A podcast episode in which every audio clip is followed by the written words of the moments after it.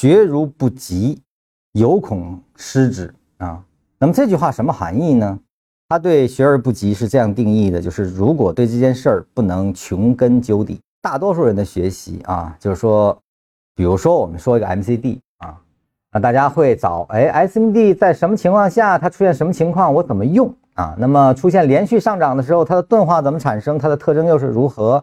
大家更多在学这个啊，而且市场中更多的在也讲的就是这个。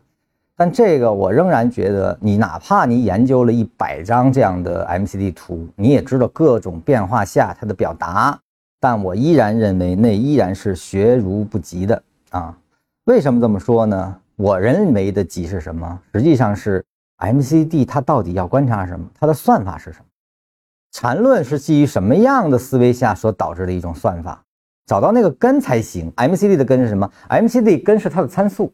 这个参数是什么？比如十二、二十六、九，它就意味着是十二天线和二十六天线之间的关系，而后用九做了个平滑，这才是它的算法。也就是说，它考察的是均线间的关系。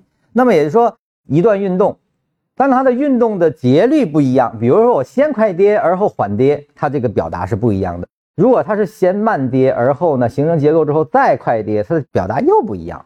运动节奏直接导致了十二天线和二十六天线它之间的乖离程度啊，刚开始的乖离大还是后面的乖离大啊？它解决这个问题，也就是说，当你能够通过这个对算法本身的理解，说白了，你不用 MCD，你也知道哪个地方会产生什么样的 MCD 的变化啊，这才是真正的叫学而急了啊！也就是说，我知道它怎么变了，不同的走势，我不用看 MCD，我也知道现在 MCD 是什么状态。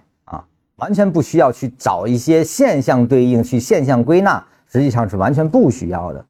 我建议大家学任何的一个指标，你都要去看它的算法。你只有看它的算法，你就知道它站在什么角度在理解这个市场，那你也就知道这种角度在什么情况下一定失效、一定钝化，在什么情况下它才是好用的，你才能找到这个，如此才叫急啊，就不会被现象所迷惑啊，你就不用害怕。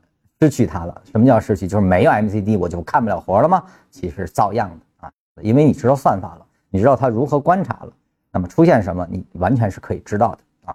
所以学如不及，犹恐失之。我更愿意理解它是学习的学习方法啊，不要从现象本身去做归纳，这个是毫无意义的事情。因为什么？现象不可穷尽，那么唯有去通过。它的算法本身去找它的观察点，它如何观察这个市场？那么这个观察市场的角度是否值得我们借鉴？这才是学习各种方法的要点啊，或者叫要领。找到不同指标，它是如何观察市场的？那么它们之间的不同在哪里？那我就知道在什么情况下我可以用哪个指标，我可以发挥更大的作用。这才是学习的根本之处。啊，或者说这才是真正的学习的路径啊！学禅论也是一样的。禅师为什么提出了禅论这套办法？它的底分型在对峙什么？它的比在对峙什么啊？它为什么要有线段？为什么要有走势啊？有些人说只有线段就够了，为什么还需要走势呢？那就是因为你不知道它的算法。